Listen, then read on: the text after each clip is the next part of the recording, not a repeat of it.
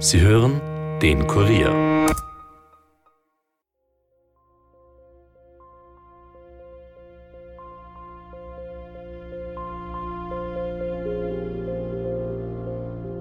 Einerseits gibt es reisende Täter, die Objekte gezielt auswählen. Andererseits haben wir Home Invasion gehabt, wo zufällig einfach eine Tätergruppe in einer Ortschaft herumgefahren ist. Der Franz hat sicher nicht mit denen gerechnet. Für das war er einfach zu gut, weil der hat in einem anderen ja nichts Böses gesehen.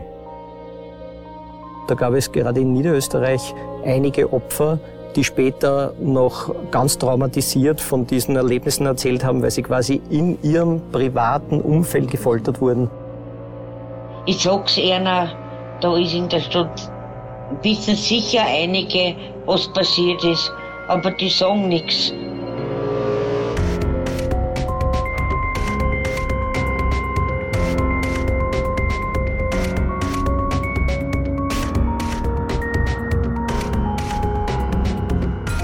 Herzlich willkommen zu Dunkle Spuren, dem True Crime Podcast des Kurier, in dem wir ungelöste Kriminalfälle aus Österreich neu aufrollen.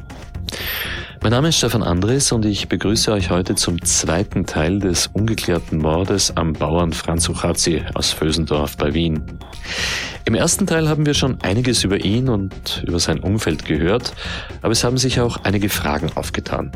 Zum Beispiel, warum er an besagten Abend gar nicht zu Hause hätte sein sollen und warum seine Ehefrau nicht zu Hause war, was eine Home Invasion ist und ganz klar ist auch nicht, warum die Täter diese Griffkugeln mitgenommen haben.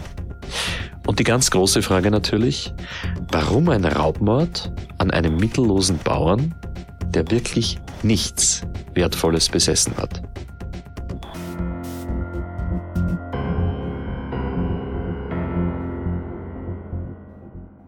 Im Podcast-Studio begrüße ich jetzt Yvonne Wiedler einmal mehr. Hallo Yvonne. Hallo Stefan.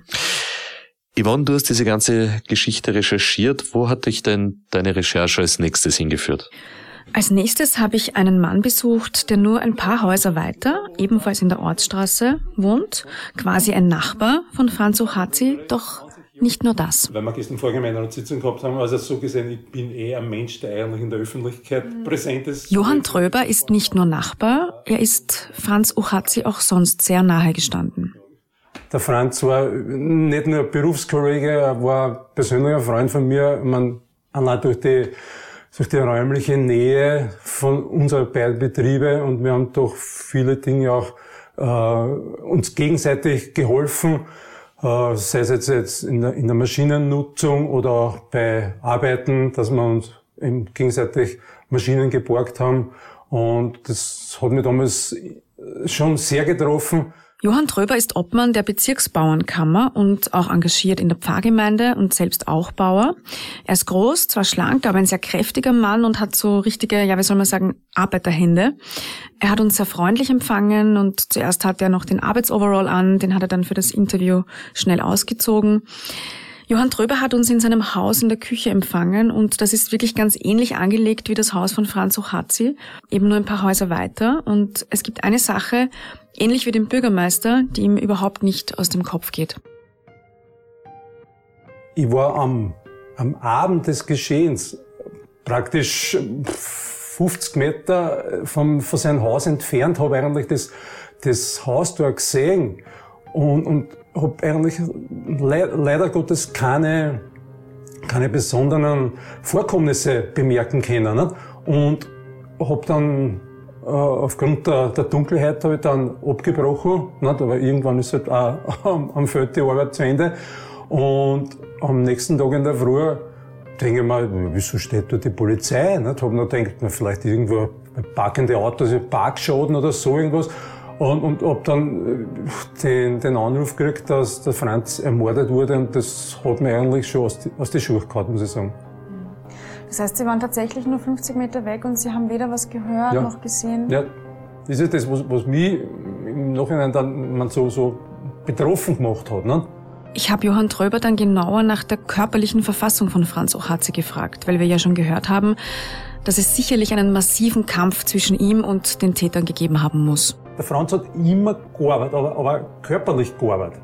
Nicht, dass man jetzt sagt, ja, der, der sitzt irgendwo, nicht? weil sie haben ja lange Jahre Küchenabfälle geholt. Nicht? Bei den Wirten und, und Spitäler wird, wird das noch eben erlaubt war. Und, und die, die, diese 200 Kilo, 200 Liter Fasseln, jeden Tag so ein, Auto voll, Lastwagen voll mit, mit den Fasseln manipulieren. Nicht? Dann umzahlen, händisch aufkippen, ausladen, umrieren, zu den Schweine dann einführen. Also wirklich ständig körperlich äh, tätig. Das hat mein Mann gesehen. Ja. Er war an sich kernig und er war, und jetzt kommen wir wieder auf das zurück, auf diesen körperlichen Angriff. Also der Franz war, war kein Lichtel. Ne? Der, der war schon ein gestandener Mann. Ne? Das, ja, ne, der, der Franz hat sich, der hat auch Kraft gehabt. Ne? Meine, ich sag klar, wenn, wenn der, eine Arbeitskraft, also eine, eine Rohkraft. Ja, er hat sicher nicht jetzt die Technik, wenn man jetzt sagt, was weiß ich, gegen einen, was ich, gegen einen Judo-Kämpfer oder was, nicht, der, der mit Techniken daherkommt, nicht, das nicht. Aber, aber die Kraft, die hat er sicher gehabt, der Franz. Johann Tröber kann sich die körperliche Überwältigung seines Freundes eigentlich nur durch eine Sache erklären. Und zwar durch den Überraschungseffekt. Der Franz hat sicher nicht mit dem gerechnet. Für das war er einfach zu gut, weil der hat in einem anderen ja nichts Böses gesehen. Hm? Weil er äh, gesagt hat, ja, also das war eigentlich seine Lebenseinstellung. Ne? Alle Menschen sind gut. Das kann man ja eigentlich überhaupt nicht glauben. Ne? 50 mhm. Meter entfernt. Und drüber war ja ganz offensichtlich auf der hinteren Seite des Hauses, da wo die Felder sind, wo genau, es ja. komplett ruhig mhm. ist. Und er hat nichts gehört dieser Mensch, der Franz Uchazzi, der wird ja wirklich von allen als total liebenswürdig beschrieben. Ja, absolut. Und äh, Tröber hat dann noch mehr über seinen guten Freund erzählt. Erinnerungen, Anekdoten, mit Tränen in den Augen. Er hat ja wirklich erstklassige Produkte gehabt. Also von, man, dieses typische Bauerngesöchte, das ja, das ja mit einem industriellen, nicht, so wie man es im Supermarkt kriegt, überhaupt nicht vergleichen kannst. Und er, hat, er ist auch immer auf die Wünsche der, der Kunden eingegangen. Und, und, und ganz typisch auch für ihn war, äh, du warst einkaufen, du hast dann gezahlt und dann hat er gesagt, na nehmen Sie noch eine Kostprobe da. Das hat er erst nachher gemacht. Nicht, nicht dass man sagt, na gut, der, der schlagt das eh irgendwo dazu. Na, Franz war wirklich ein, ein, ein Mensch. Muss ich, das muss man einfach sagen. Ja. Yvonne, der Bürgermeister von Vösendorf hatte doch erzählt, dass die Ehefrau von Franz Uchazi, diese Niki, mhm. zum Zeitpunkt des Mordes nicht zu Hause gewesen ist, sondern in Rumänien. Ja. Hat dieser Johann Tröber dir das eigentlich bestätigen können? Und vor allem, weiß er, warum Franz Uchazi hätte nicht zu Hause sein sollen? Ja, Johann Tröber weiß das. Er hat es mir auch recht bald erzählt, weil es auch für ihn eine Sache ist, die ihn beschäftigt. Tatsache ist, und das weiß ich von Franz noch, er hat am Donnerstag, Freitag der Vorwoche äh, hat er seinen Abhofverkauf geöffnet gehabt. Und ähm, seine Gattin ist dann zu ihren Eltern äh, nach Rumänien gefahren und er selbst hat aber wegen einem Nierenstein, glaube ich, äh, hat, er, ne, hat einem der, der Internist empfohlen, dass er nicht mitfährt. Also diese lange Autofahrt hat er gesagt, das ist nicht gut für ihn. Ne?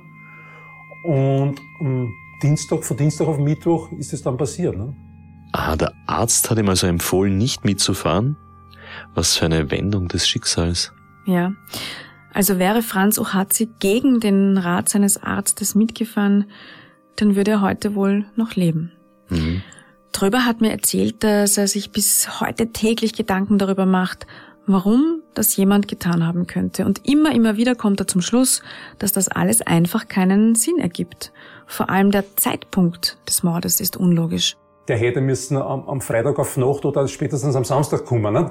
Wenn man, man jetzt sagt, äh, Donnerstag, Freitag war Obhofverkauf, dann kann ich mir erwarten, dass auf Nacht vielleicht noch was in der Tageslosung in der Kasse ist. Das ist natürlich richtig.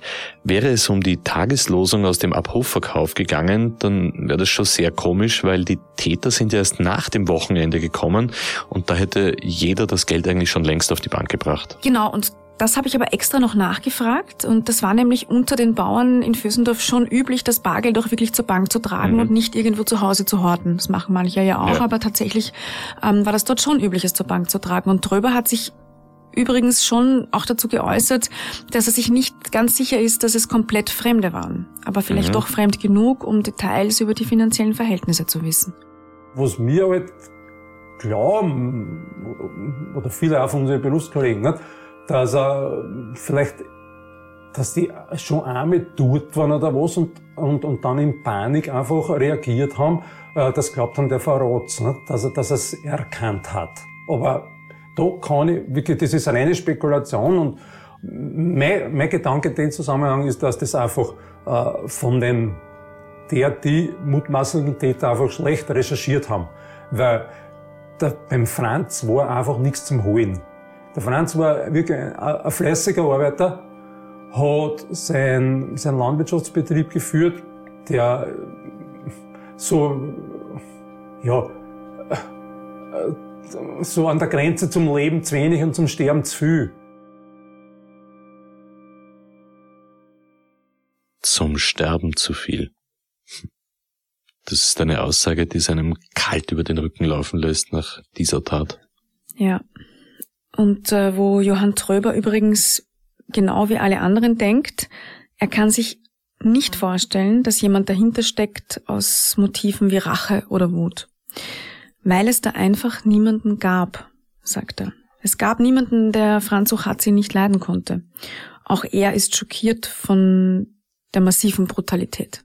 Äh, es zeigt da vorne meiner Meinung nach schon ein bisschen eine kriminelle Energie, weil da gehört schon was dazu, glaube ich, dass man einen, einen anderen Menschen einfach so brutal erschlagt. Mhm. Aus der Entfernung, wenn ich Ihnen vielleicht jetzt das schieß, ist das vielleicht noch ein bisschen anders, als wenn ich wirklich brutal an, an der Schlag. Mhm. Das, das ist es, was ich, was ich nicht verstehe. Also, da brauchst du schon Energie dazu. Ich habe ihn dann näher zur Ehefrau befragt. Äh, sie ist nach der Tat ja aus dem Haus ausgezogen. Das dürfte alles einfach zu viel gewesen sein für sie und für ihn absolut verständlich, dass sie dort weg musste. Stellen Sie sich vor. Nein, gar nicht, fürchterlich. Du, du siehst ständig, du, wenn, wenn du beim Tisch sitzt und du weißt, das war sein Platz, ne, da ist er immer gesessen, meine, da, da, da schnappst du ja über. Ne, das, das kannst du ja nicht verarbeiten, nicht? Äh, wenn du nicht eine gewisse Distanz kriegst. Ne? Und das Kannten Sie sie, die Witwe? Kannten Sie die Frau? Ja, soweit. Man, ja, jetzt, man nicht so gut wie ein Franz, nicht? weil mit ihr nicht, man schon ein bisschen geredet habe, aber jetzt nicht, nicht persönlich. Nicht? Und haben Sie danach, nach der Tat, mit ihr nochmal reden können oder sie gesehen? Wie, ja, ja. wie ging es ihr da? Also wie, naja, wie ging sie damit um? Es, es, es, es geht ihr schlecht. Es geht ihr schlecht. Das, das, das muss ich sagen. Ich sehe es auch immer wieder bei uns in der Kirche, wenn es für einen, für einen Franz äh, ein Mess äh, zahlt ist. Und, und, und, da, und da ist sie ja da. Und, und, und sehen wir uns, reden wir halt ein paar Worte, aber nicht jetzt der, immer nur das Warum. Das, das ist ja das. Nicht? Äh, äh, warum musste mein Mann sterben? Das ist quasi ein Standardsatz. Nicht? Und, und, und da wissen wir alle keine Antwort drauf. Nicht? Laut Johann Dröber hatten Franz Ohatzi und Niki eine sehr innige Beziehung. Wir erinnern uns ja, dass es ihm nach der Scheidung sehr schlecht ging und er dann doch sehr lange alleine und recht einsam war. Ja. Es hat Jahre gedauert, bis er dann wieder wem gefunden hat und, und die halt da mit ihm mitgezogen ist und, und wie gesagt, die, die sind wirklich mh, zusammengeschweißt eigentlich die zwei gewesen dann. Nicht? Mhm. Wissen Sie, wo er die kennengelernt hat? Nein, das weiß ich nicht. Also gut, wir wissen jetzt, dass die Frau zum Tatzeitpunkt bei ihren Eltern in Rumänien war. Mhm. Franz Uchazzi hätte eigentlich mitkommen sollen, aber der Arzt hat ihm geraten, zu Hause zu bleiben. Ja. Damit können wir Rache und Wut als Motiv eigentlich ausschließen, also zumindest nach allem, was wir bis jetzt gehört haben aus dem familiären Umfeld. Ja. Yvonne, das letzte Mal ist auch ein Begriff gefallen, der vielleicht eine Option sein könnte, nämlich Home Invasion. Wir haben dazu im ersten Teil schon ein bisschen etwas gehört, aber vielleicht kannst du uns noch einmal ganz genau erklären, was das ist. Ja klar, eine Home Invasion ist ein Raubüberfall im Eigenheim, bei dem die Täter die Opfer fesseln und so ruhig stellen, um diese quasi ja in aller Ruhe bestehlen zu können. Man hört auch immer wieder, dass die Opfer gequält oder gefoltert werden sogar, um eben Informationen zu bekommen. Man legt es quasi bewusst darauf an, auf Bewohner zu treffen. Wir haben uns dann auf den Weg zum Tatort gemacht, wo wir uns mit einem Kollegen getroffen haben, der sich seit vielen Jahren mit Kriminalfällen beschäftigt. Sie haben E-Handschuhe angehabt, weil sie haben keinen einzigen Fingerabdruck im ganzen Haus gefunden. Mhm, mh. Okay. Also, ja. Ja, dann war noch spannend, das Kabelbinder. Die, Genau. Ist das auch Die haben sie gefallen? mitgenommen, das ja? sind von Ihnen, Okay. ja, genau. Äh, Angeblich irgendein, irgendein ganz äh, utopisches Fabrikat, also wo sie nicht nachvollziehen haben können, wo du das überhaupt in Europa herbekommst, Mhm. das, das Fabrikat dieses Kabelbinders, anscheinend irgendwo aus China. Und da war damals auch eben der, der Aufruf, wo sie gesagt haben, sie äh, irgendjemanden, der etwas zu diesen Kabelbindern weiß, da ist ein ganz merkwürdiger Aufdruck drauf. Ja. Mhm. Das haben sie bis heute anscheinend nicht herausgefunden, wo man solche Kabelbinder herbekommt. Das ist Patrick Wammerl. Er ist Chronikreporter beim Kurier, wirklich ein Profi und hat sehr viele Kontakte, vor allem in Niederösterreich. Und er hat von Anfang an über den Fall Uchazi berichtet. Und er ist auch journalistischer Experte im Bereich Home Invasions. Und jetzt stehen wir gerade äh, quasi vom, vom Hintereingang vom, vom Hof vom Franz Uchazi. Also die sind dann da quasi, wo, glaubst du, sind die eingestiegen? Also das Rolltor ist da jetzt herunten, das wird ja damals auch so gewesen sein. Ja. Am Abend, es war dunkel. Es war dunkel, es rollte aber herunten. Ja. Äh, Die Polizei vermutet, also zwei Möglichkeiten. Entweder, dass sie quasi unbemerkt eindringen konnten, nachdem, äh, dass sie das irgendwie überwinden konnten, oder dass sogar das Opfer den Tätern selbst noch die Tür geöffnet hat, nach dem Motto, dass sie in ein Gespräch verwickelt haben und dann quasi überwältigt und überrascht haben. Ja. Das deckt sich natürlich auch mit der Vermutung vom Johann Tröber, dass der Franz Uchazi überrascht worden Ja, ist. genau. Ich habe ihn dann noch weiter über seine Einschätzung und die Faktenlage befragt. Glaubst du, sind sie schon irgendwie da rein und nicht über die Mauer? Weil wenn man sich die Mauer anschaut, das ist ja schon, das ist so drei, vier Meter hoch irgendwie. Die Polizei hat das anscheinend versucht zu verifizieren, hat aber keinerlei Spuren gefunden, die darauf schließen lassen, dass irgendwie Mauern überwunden worden sind. Es wurde auch von der, von der Spurensicherung und vom Tatort darauf geschaut, ob dort irgendwelche Kleidungsreste von Abschürfungen oder irgendetwas zurückgeblieben ist. Da sind sie zumindest auf nichts gestoßen, äh, meines Wissens. Okay. Ja. Also schaut so aus, als wären sie auf recht gewaltarmen Weg da Weg reingekommen. ne? hineingekommen, ja. Okay. ja.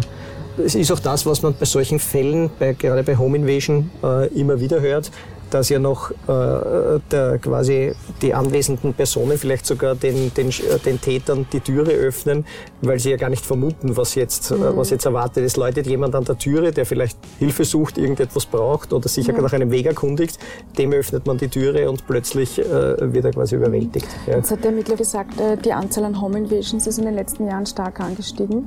Hast du da auch schon öfter damit zu tun gehabt und wodurch kennzeichnen sich denn solche Home Invasions? Wir haben gerade in, in Niederösterreich, weil ich für diesen Bereich äh, auch als Redakteur zuständig bin, eine sehr große Anzahl dieser Home Invasions auch medial begleitet. Also es, es gab eine, eine Häufung in den, in den letzten Jahren. Ja. Ein paar dramatische Fälle, wo zum Beispiel vor einigen Jahren den Ermittlern ein, ein sehr großer Schlag gelungen ist. Das war die sogenannte Froschbande, eine rumänische Tätergruppe, die quer durch Europa, Deutschland, Österreich, die Schweiz, teilweise auch Frankreich gezogen ist, ganz entlegene Häuser ausspioniert hat, um dann in der Nacht einzubrechen, die anwesenden Bewohner zu fesseln, zu knebeln, einzusperren, zu traktieren, zu schlagen. Ja. Diese Tätergruppe wurde dann von niederösterreichischen Ermittlern vom Landeskriminalamt äh, gefasst, wurden zu äh, mehrjährigen Haftstrafen, teilweise äh, 15 Jahre und länger, in Österreich auch verurteilt für die Taten. Und da gab es gerade in Niederösterreich einige Opfer, die später noch ganz traumatisiert von diesen Erlebnissen erzählt haben, weil sie quasi in ihrem privaten Umfeld, in ihren Schlafzimmern, in ihren Bädern, in, in den Räumlichkeiten gefoltert wurden. Äh, und das sogar dazu geführt hat, dass Leute gesagt haben, sie können hier nicht mehr leben in ihren eigenen vier Wänden, sie müssen irgendwie äh, schauen, eine andere Wohnsituation zu finden und auszuziehen. Für wie hoch hältst du die Wahrscheinlichkeit, dass es sich auch hier um eine Art, sage jetzt mal Ostblock äh, Home Invasion Bande handelt? Von dem, was man bisher gehört hat, ist es relativ wahrscheinlich. Ja. Mhm. Relativ wahrscheinlich also, sagt Patrick Wammel. Die große Frage ist aber, wenn es so war, wie findet man in so einem Fall die Täter? Ja, das ist leider gar nicht so leicht. Deswegen gibt es auch, glaube ich, von Seiten der Ermittler enorme Anstrengungen über Rufdatenrückerfassungen, über Bewegungs- Muster aufgrund von Rufdatenrückerfassungen zu erkennen. Hat sich hier irgendjemand zum Tatzeitpunkt aufgehalten? War er in einer Funkzelle hier in der Nähe mhm. eingeloggt, wo Telefonnummern quasi mit ausländischen Anschlüssen oder ausländischen Inhabern dieser mhm. Telefonnummern quasi zurückverfolgbar sind? Aber da hat er ja vorher äh, gesagt, allein in dem Zeitraum waren da 200 rumänische Anschlüsse oder ja. so unterwegs. Also ich, ich glaube, es ist eine Sisyphus-Arbeit, ja. das herauszufinden. Ja. Hier ist auch viel Lkw-Verkehr, oder? Flösendorf mhm wahrscheinlich, ne? Mit der es ist eine stark ja. befahrene Durchzugsstraße ja. und jeder, der natürlich dann in der Nacht mit seinem Handy, mit seinem eingeschalteten Handy mhm. vorbeigefahren ist, gilt als eingeloggter in dieser Funkzelle okay. und somit wird es wahrscheinlich schwieriger. Die Rede war von über 100.000 Rufdaten, die zurückverfolgt werden müssen. Und so eine Funkzelle, die ist wahrscheinlich nicht nicht so klein auszumachen, dass man sagt, jetzt nur äh, bitte Grundstück Uchazi, geht wahrscheinlich nein, nicht. Nein, nein, funktioniert nicht. ja. Äh, gilt für den gesamten Bereich anscheinend, also wahrscheinlich in einem städtischen Gebiet reden wir wahrscheinlich von einem Umkreis von einem halben Kilometer bis zu einem Kilometer. Ja, ja kann man sich ausrechnen, dass wahrscheinlich schon alleine ne? mehrere hundert Bewohner quasi in dem Zeitpunkt eingeloggt waren. Ja. Okay, Patrick Wammerl hat das Ganze also als richtige Sisyphus-Arbeit bezeichnet. Wäre es in diesem Fall tatsächlich eine Home Invasion von einer Bande gewesen, eventuell aus dem Ostblock, dann sucht man mittels Rufdaten natürlich nach einer Art Nadel im Heuhaufen. Exakt. Und wenn wir nun annehmen, dass es eine Home Invasion war, also Einbrecher, die zuvor schon mhm. das Haus beobachtet haben, ähm, die geschaut haben, wo kann man einsteigen und so weiter, dann bleibt schon nach wie vor die Frage, warum gerade bei Uchazi. Da erinnere ich mich an die Worte von Johann Tröber, der gesagt hat, schlecht recherchiert. Stimmt, ja, das hat er gesagt. Mhm. Und das könnte tatsächlich eine Möglichkeit sein, jetzt ganz blöd gesagt, eine Verwechslung. Als ich mich nämlich im Ort umgehört habe, da ist diese Vermutung schon öfter gefallen. Aber mit wem hätte man ihn verwechseln können? Auch das habe ich erfahren. Ja, wer das gewesen sein könnte, das hört ihr gleich nach einer kurzen Werbepause.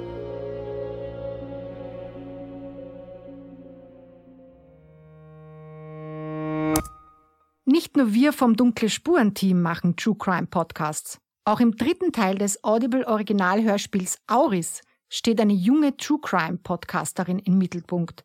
Seit Jahren versucht Jula Ansorge, ihren unter mysteriösen Umständen verschwundenen Bruder zu finden. Matthias Hegel, der berühmte forensische Phonetiker, behauptet, Beweise zu haben, dass Moritz noch lebt. Doch wie Kenner von Teil 1 und 2 von Auris wissen, hat der zwielichtige wie skrupellose Experte Jula schon oft belogen und manipuliert. Dennoch stimmt sie einem Treffen zu, um ihren Bruder zu retten. Doch dabei kommt es zur Katastrophe.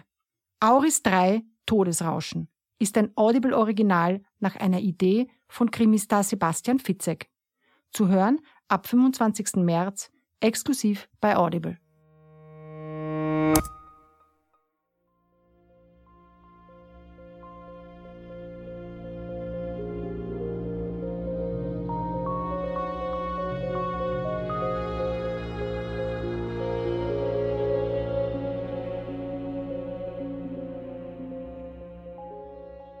Willkommen zurück zu Dunkle Spuren und zum brutalen Mord an einem niederösterreichischen Landwirt. Vor der Pause haben wir darüber gesprochen, dass das Opfer hätte verwechselt werden können. Yvonne, mit wem hätte denn Franz Uchatzi verwechselt werden können? Mit den Nachbarn. Aha. Manchmal ist es so simpel.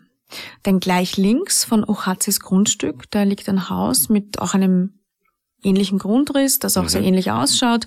Das tun sie dort alle, muss man aber dazu sagen. Ja. Jedenfalls ist dort in diesem Haus eine Fleischerei mit einem Geschäft nach vorne hin zur Ortsstraße. Mhm. Und dieses Geschäft, das geht angeblich extrem gut und dort hätte es angeblich auch einiges zu holen gegeben.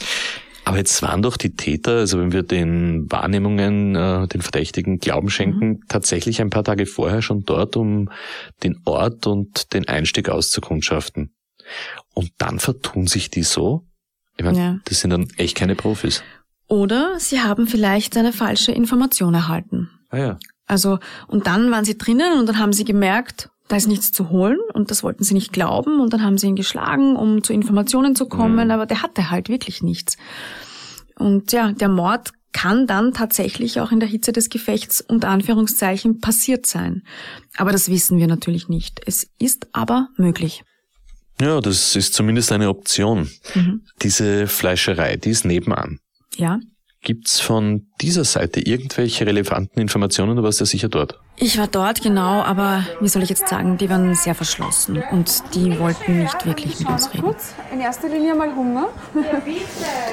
Haben Sie Leberkäse? Ja, vorne, ganz vorne in der Rahmentheke. Ah, super. Dann kriege ich bitte eine pikante Leberkässemmel. Soll ich euch warm einpacken? Nein, ich glaube, wir essen sie ja. gleich, oder? Ich hätte ja. gerne noch eine Pfefferoni oder Gurkensoße. Was?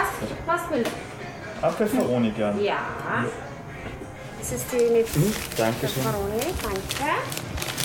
Auf der Rückseite haben wir Servietten zum Selbstnehmen, gell? Sagen Sie, ich habe noch eine andere Frage. Bitte. Und zwar, ähm, wir äh, kommen gerade vom Bürgermeister, wir sind vom Kurier. Ähm, und wir berichten über den, den Mord an den Herrn Ochazi okay. noch einmal.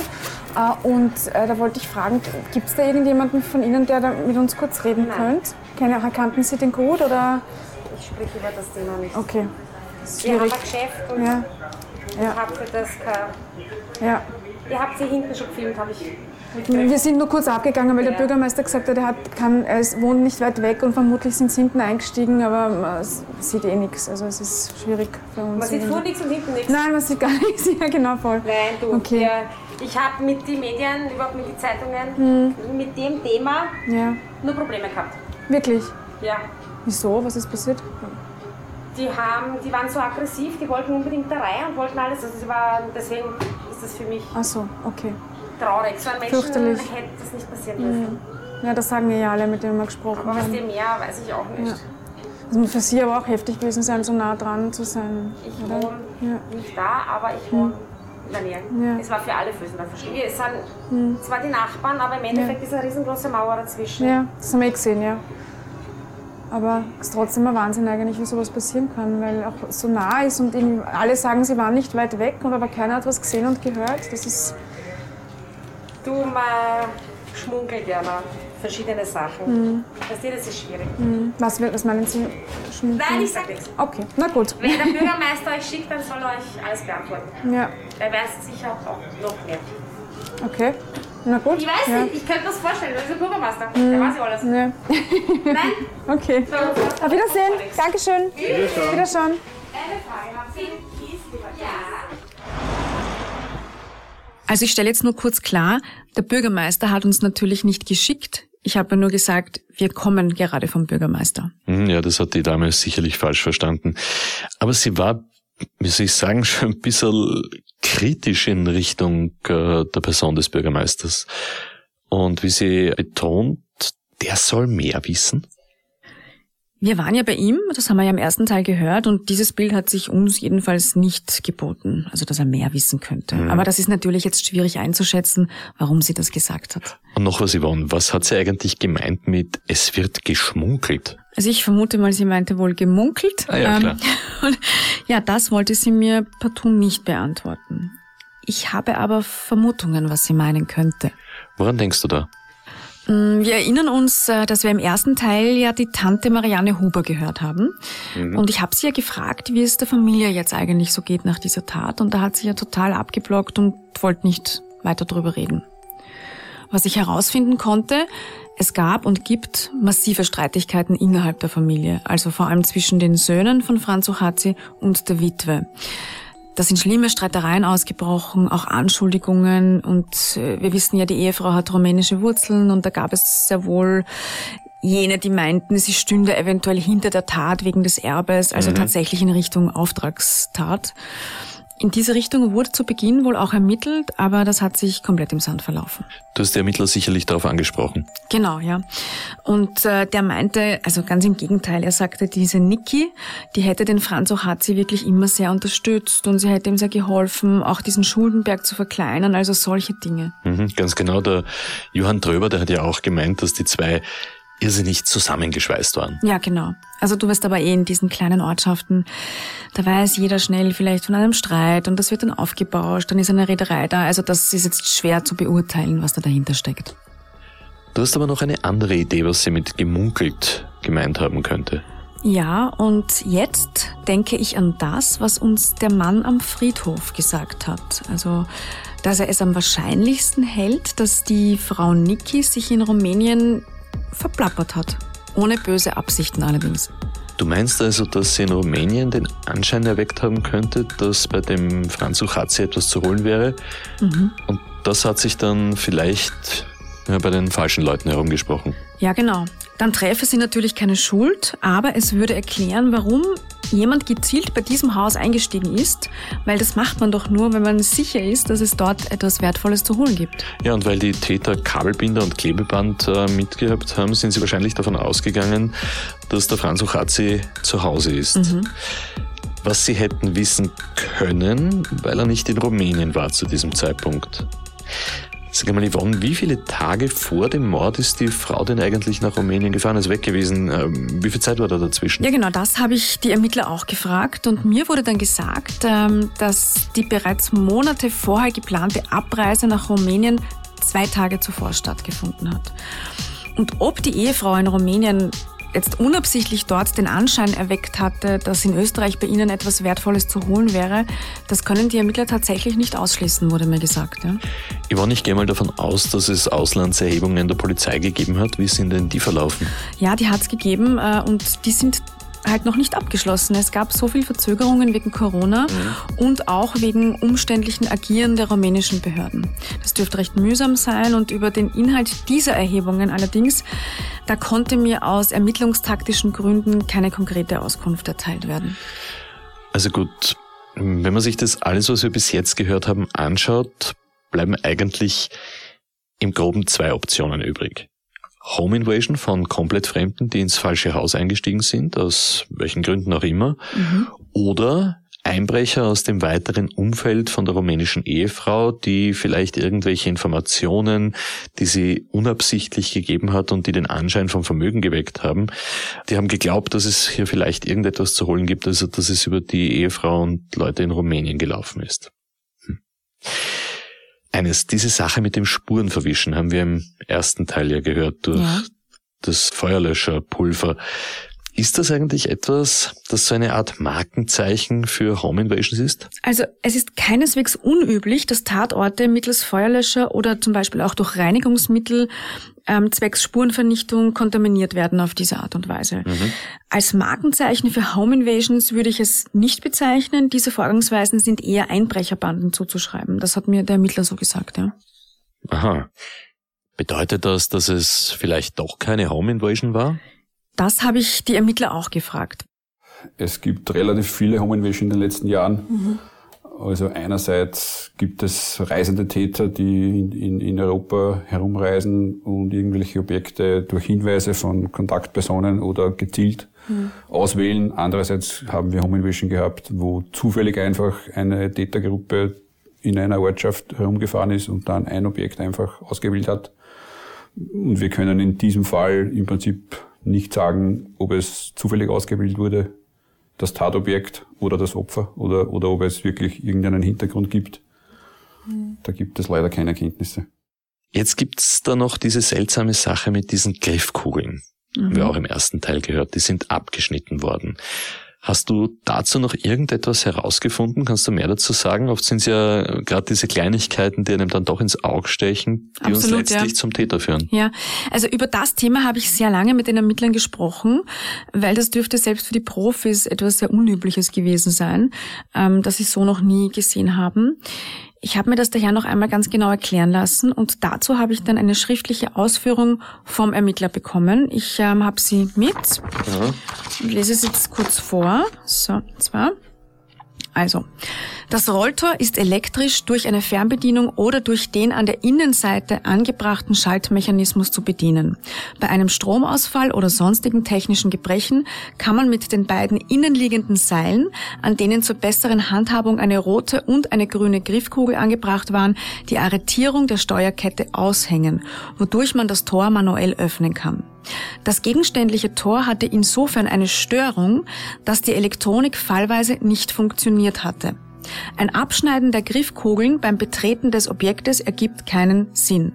Es kann aber davon ausgegangen werden, dass sich die Täter tagsüber durch das offene Tor in das Areal des landwirtschaftlichen Anwesens unbefugt den Zutritt verschafft hatten.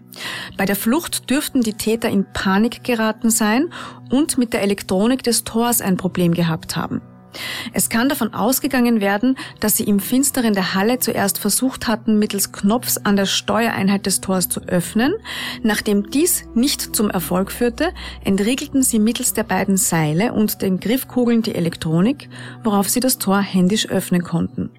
Dass die beiden Griffkugeln abgeschnitten und mitgenommen wurden, hatte wohl den Sinn, dass keine Spuren hinterlassen werden. Okay, ich verstehe, aber Yvonne, es sind doch nirgendwo Spuren gefunden worden. Im ganzen Haus nicht, weil man davon ausgeht, dass die Täter Handschuhe getragen haben und nachher auch noch dieses Pulver versprüht haben. Aber das heißt doch, dass am Schluss doch noch ein Fehler passiert ist. Ja, genau. So jedenfalls die Theorie der Ermittler nach jetzigem Stand.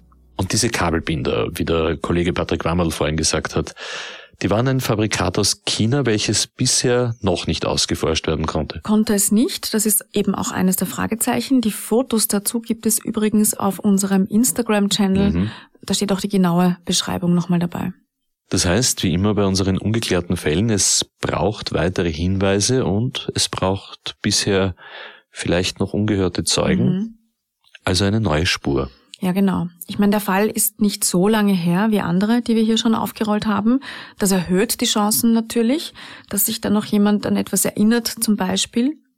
Ermittler Hannes Fellner richtet sich mit diesen Worten an die dunkle Spurenhörer und Hörerinnen. Ja, wir versuchen nach wie vor noch weitere Hinweise zu diesen verdächtigen Wahrnehmungen, die, die Ende September in dem Bereich der Rostorfstraße oder der Waldstraße vorgefallen sind natürlich Fahr Fahrzeuge, die dort vielleicht aufgefallen sind, wo sich möglicherweise ein Zeuge ein, ein Kennzeichen notiert hat und erst vielleicht jetzt durch, durch diese Sendung äh, darauf kommt, dass das möglich einen, einen Zusammenhang ergibt. Also wir einerseits diese, diese Zeugenwahrnehmungen, ob wir die noch weiter verifizieren können oder, oder nähere Auskünfte erhalten können. Und andererseits, ob es so, sonst irgendwelche Hinweise gibt, Informationen zu, zu dieser Tathandlung, zu diesem Tatgeschehen, zum Opfer oder zu einer Täterschaft hat. Ich bin dann noch ein letztes Mal durch Vösendorf spaziert und habe mich dann zum Schutz in einen Hauseingang gestellt, weil es an einem Tag sehr windig war. Dort stand gerade eine ältere, grauhaarige Frau. Sie hat kurz mit mir gesprochen, wollte aber anonym bleiben ja arg, was mit dem Franz passiert ist. Der ist so arm gewesen. So eine grausliche Geschichte. Aber ich sag gerne, ich glaub das nicht, dass keiner was weiß. Das gibt's nicht. Wo gibt's das? Aber alle, die ihn gut kennt haben, an dem Abend sogar in der Nähe waren, aber keiner will was wissen.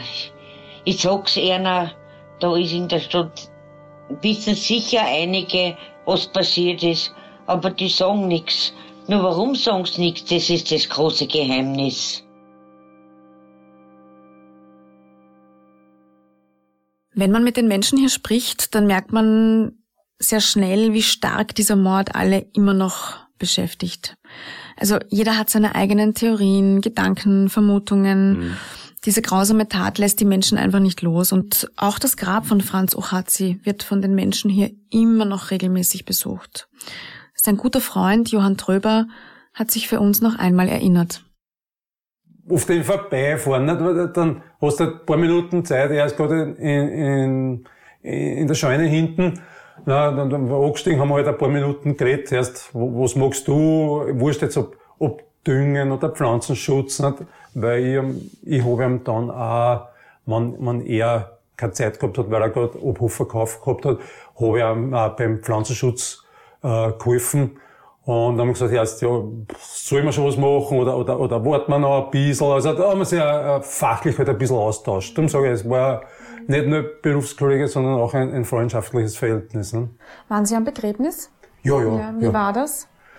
Naja, äh, Betroffenheit, äh, bei uns gibt es äh, äh, so, so eine gewisse Tradition im Bauernbund. Äh, die, die Bezirksorganisation hat eine große Fahne und es war uns ein Anliegen, dass wir da als Bauerngruppe äh, geschlossen beim Begräbnis auftreten. Ich selber als, als Obmann hab gesagt, ich, ich gehe mit der Fahne, mit, mit der Bezirksfahne, einfach weil, weil der Franz äh, unser Mitglied war. Ganz besonders schlimm ist das alles natürlich für jene, die Franz Ochatzi ganz nahe standen. Die Witwe, die sich ständig fragt, warum mein Mann. Wir haben ja auch gehört, dass er drei Söhne hat. Also ja, kaum vorzustellen, wie es ihnen ergangen ist. Oder der Onkel, der ihn gefunden hat, der ja. heute ja so stark dement ist. Also sie waren alle nicht imstande, mit uns darüber zu sprechen. Und ja, die Tante Marianne Huber, die wir gehört haben, auch sie hat die Tat schwer mitgenommen. Das Haus ist nach wie vor unbewohnt. Täglich zündet vor der Eingangstüre jemand aus dem Dorf eine Kerze an. Frische Blumen werden immer noch davor hingelegt. Der Patenzettel von Franz Ohatzi ist online einsehbar. Also man kann da auf der Website auch Kondolenzen hinterlassen. Und der letzte Eintrag dort lautet, wo war an diesem Tag bloß dein Schutzengel?